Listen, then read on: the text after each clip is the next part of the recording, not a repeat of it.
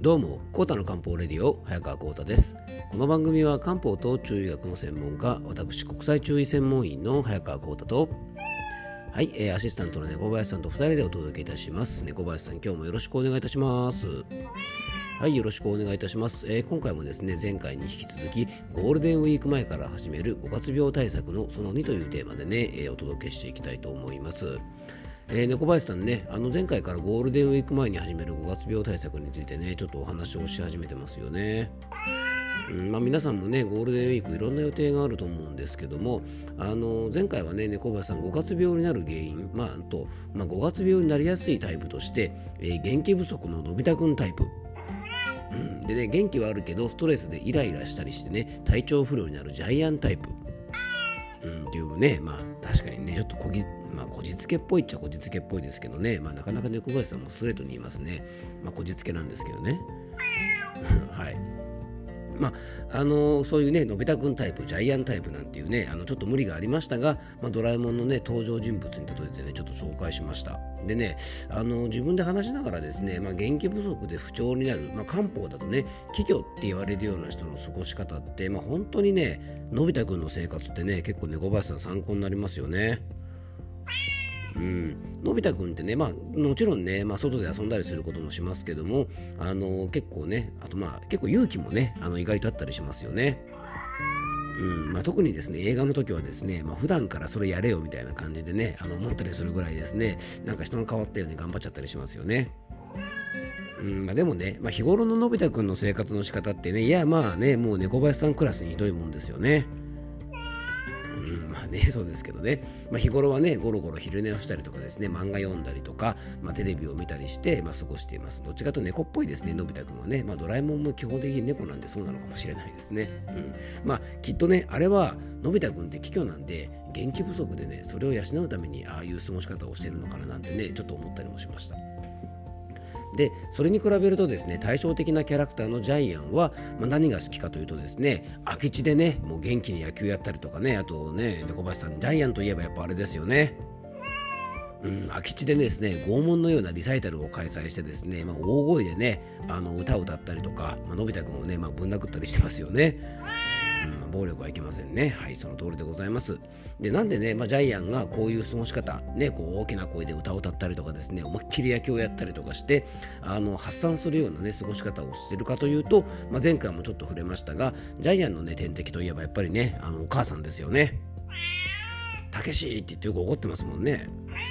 うん。ね、ドラえもんの劇中でもですねあの子供たちの間では泣く子も黙るジャイアンが「母ちゃんごめんよ」とか言いながらですねもうあの判別をかけながらですねあの俺のようにお母さんにねあのビビりながら謝ってるなんていうのがねよくオチでも使われてますよね、まあ、きっとねジャイアンはお母さんにストレスを感じていて、まあ、体力はねああいう体格ですからねもちろんありますから、まあ、歌ったりね運動したりして、まあ、そのストレスを発散してるのかもしれませんね。なのでま皆さんもですね、ま、発散するのがおすすめなね、あのー、おすすめなのはのび太くんタイプの気虚じゃなくてですね気はしっかりやっても巡りが悪い気体タイプのねジャイアンタイプということであのぜひですねのび太くんとジャイアンの過ごし方っていうのは見事にね、えー、気虚と気体に分かれてるので、ま、ちょっとですねそんな過ごし方も面白いなということでね、まあ、こんなお話をですね3分以上もしてしまいましたので、えー、本題の方に入っていきたいと思います、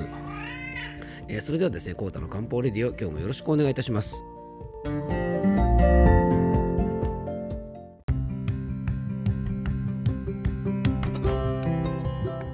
うことでね、今日の本題の方に入っていきたいと思うんですが、まあ、猫林さん、これ止めてくれないからね、ジャイアントのび太について4分近くも話しちゃったじゃないですか。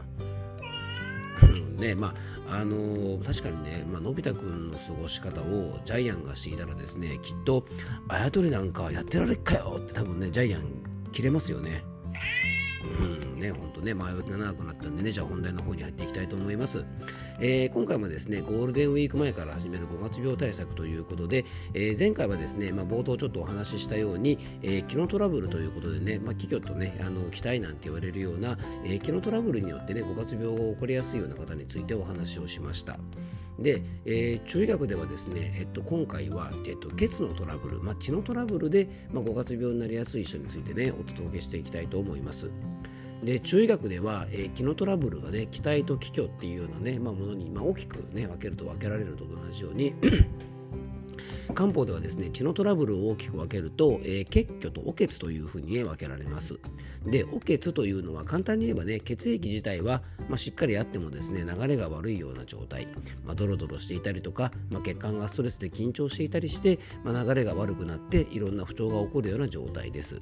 まあ、当然ねこのおけつも血行不良の原因となってますからね、まあ、自律神経に影響を及ぼして、まあ、5月病の大きな原因となると思うんですが今回は、えー、血のトラブルの中でも現代人女性を中心に非常に多い血液不足のね血虚のタイプについて取り上げていきたいと思います。で5月病はですね新生活とか環境変化によるストレス、まあ、そしてね、えー、激しい気象変化なんかによって、まあ、身体的ストレスによってですね、まあ、自律神経が乱れて、まあ、心や不調の体が起こるというね、えー、心や体の不調が起こるという症状です。なんか今変でしたね。はい。で血液不足でなんで5月病にって思う方もいるかもしれませんがこれはね漢方的理論そしてね体の仕組み的に考えても十分ねこの血液が不足している人に、まあ、5月病が起こりやすいというのはあり得ることなんです。ですね。でまずですね漢方的な見方からねちょっとお話ししていくと漢方では、えー、血が不足するとですね血液を巡らせる場所である五臓の一つね心臓の心と書いて心心が弱ると考えますこのね心は血液を循環させる場所であり同時にね、まあ、心でもありますから精神状態にも大きな影響を及ぼすと考えます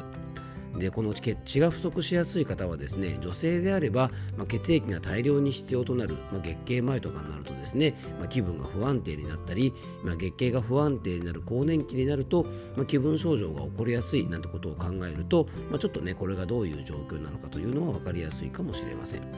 で漢方では血の不足というのはですね体の不調だけではなくて、まあ、心の不調にも影響が出ると考えるんですね。そしてこのね血の不足が、えー、心に影響を及ぼすと考えるのは何も漢方理論だけではないんですね。で現在の医学でも、えー、血液の不足、えー、貧血等で体に十分鉄分がないと脳の働きが低下して精神的にも不安定になるということが分かってますで体の構造を考えてもですね脳がしっかり働くにはたっぷりの血液で脳にしっかりと酸素と栄養を届けることが不可欠ですその血液が不足している状態だと脳の働きが低下して自律神経が乱れたり気分症状が出たりすることもある意味これは当たり前と言えると思います。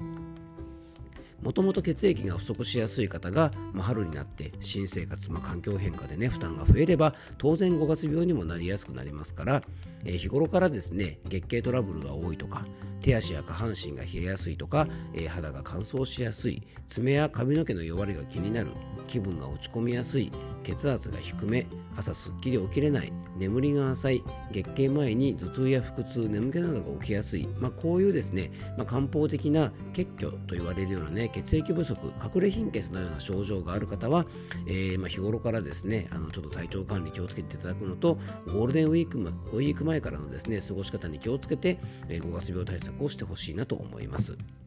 じゃあこんなね血液の量が不足していて、えー、質も低下しやすい血虚タイプの方はですね、えー、血液がたっぷりある状態をできるだけねあの維持していくことで、えー、5月病対策にもつながります。まずはね前回にもちょっとお話ししましたがもともと血液量が少なかったり質が低下しやすい方はですね食べたものから血液は作られてきますから、えー、気と同じようにですね入り口である胃腸のケアが肝心です。まあ、甘いものとかね脂っこいものを食べ過ぎて、えー、胃腸に負担をかけたりとか栄養バランスの乱れは血液不足にも直結するので注意しましょう。え、血を増やす食材はですね薬膳では赤、黒、緑色、まあ、こういった色の食材を摂るといいと言われています。えー、赤い食材はですね夏目とかクコの実などの薬膳素材なんかをね、えー、ちょっとおやつとか料理で活用したりとか、まあ、人参とか赤身のお肉とか、えー、鮭などのお魚なんかを、しっかり食べる。で黒いものは海藻類や魚介類、まあ、黒ごまとか黒きくらげなどがおすすめです。黒糖なんかもいいですよね。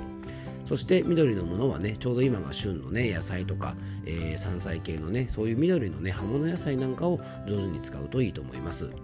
でどの食材も血液不足の方は結構胃腸の弱い方が多いので、えー、柔らかく煮込んで食べるようにしましょうそしてねこういうタイプの方の運動なんですが、えー、適度に行うことでね運動は筋肉量を増やしてくれて血液量も増やすねあのことにつながるんですが、えー、例えばホットヨガとか岩盤浴とか、えー、サウナとか長距離のジョギングとか大量発汗するような運動は血液が不足気味の時には、え注意しましょう。えー、汗のもね汗はもともとねあの血液から作られます。そして、えー、疲労にもですね大量発汗することはつながりますので、えー、ぜひですねこの辺りは気をつけて過ごしていただきたいなと思います、えー、次回もですねゴールデンウィーク前から始める、えー、5月病対策として、えー、タイプに関係なく取り入れてほしい養生などをね次回続けていただきたいと、えー、次回はご紹介していきたいと思います、えー、最後に僕からご案内がありますのでよかったら最後までお付き合いください。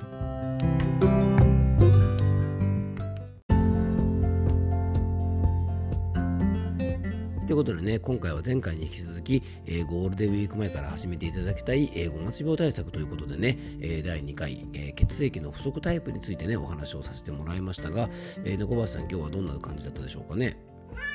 あそうですね、それちょっと言っとかなきゃいけないですね。そうそう、あのこういうね、血液不足タイプの方はですね、えー、連休中にね、もう溜まっていたドラマを一気見とかですね、えー、ね、積んどいたゲームをね、やりたいから、まあ、一日中ゲームをするぞとかですね、まあ、そんなことを楽しみにしてる方もいるかもしれませんが、えー、目のね、使いすぎは、猫林さんどうなるんでしたっけ？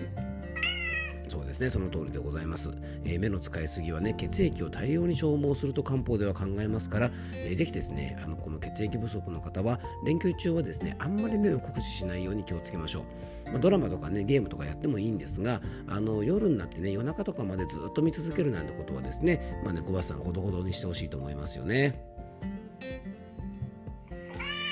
はい、かちょっとね、愛の手が遅れましたね、小林さん大丈夫ですか？はい、ということでね、えー、次回もゴールデンウィーク前から始める5月病対策についてお届けしたいと思います。えー、最後に僕からご案内です。この番組ではあなたからのメッセージやご質問、番組テーマのリクエストなどお待ちしております。メッセージやご質問は番組詳細に専用フォームのリンクを貼り付けておきますので、そちらからよろしくお願いいたします。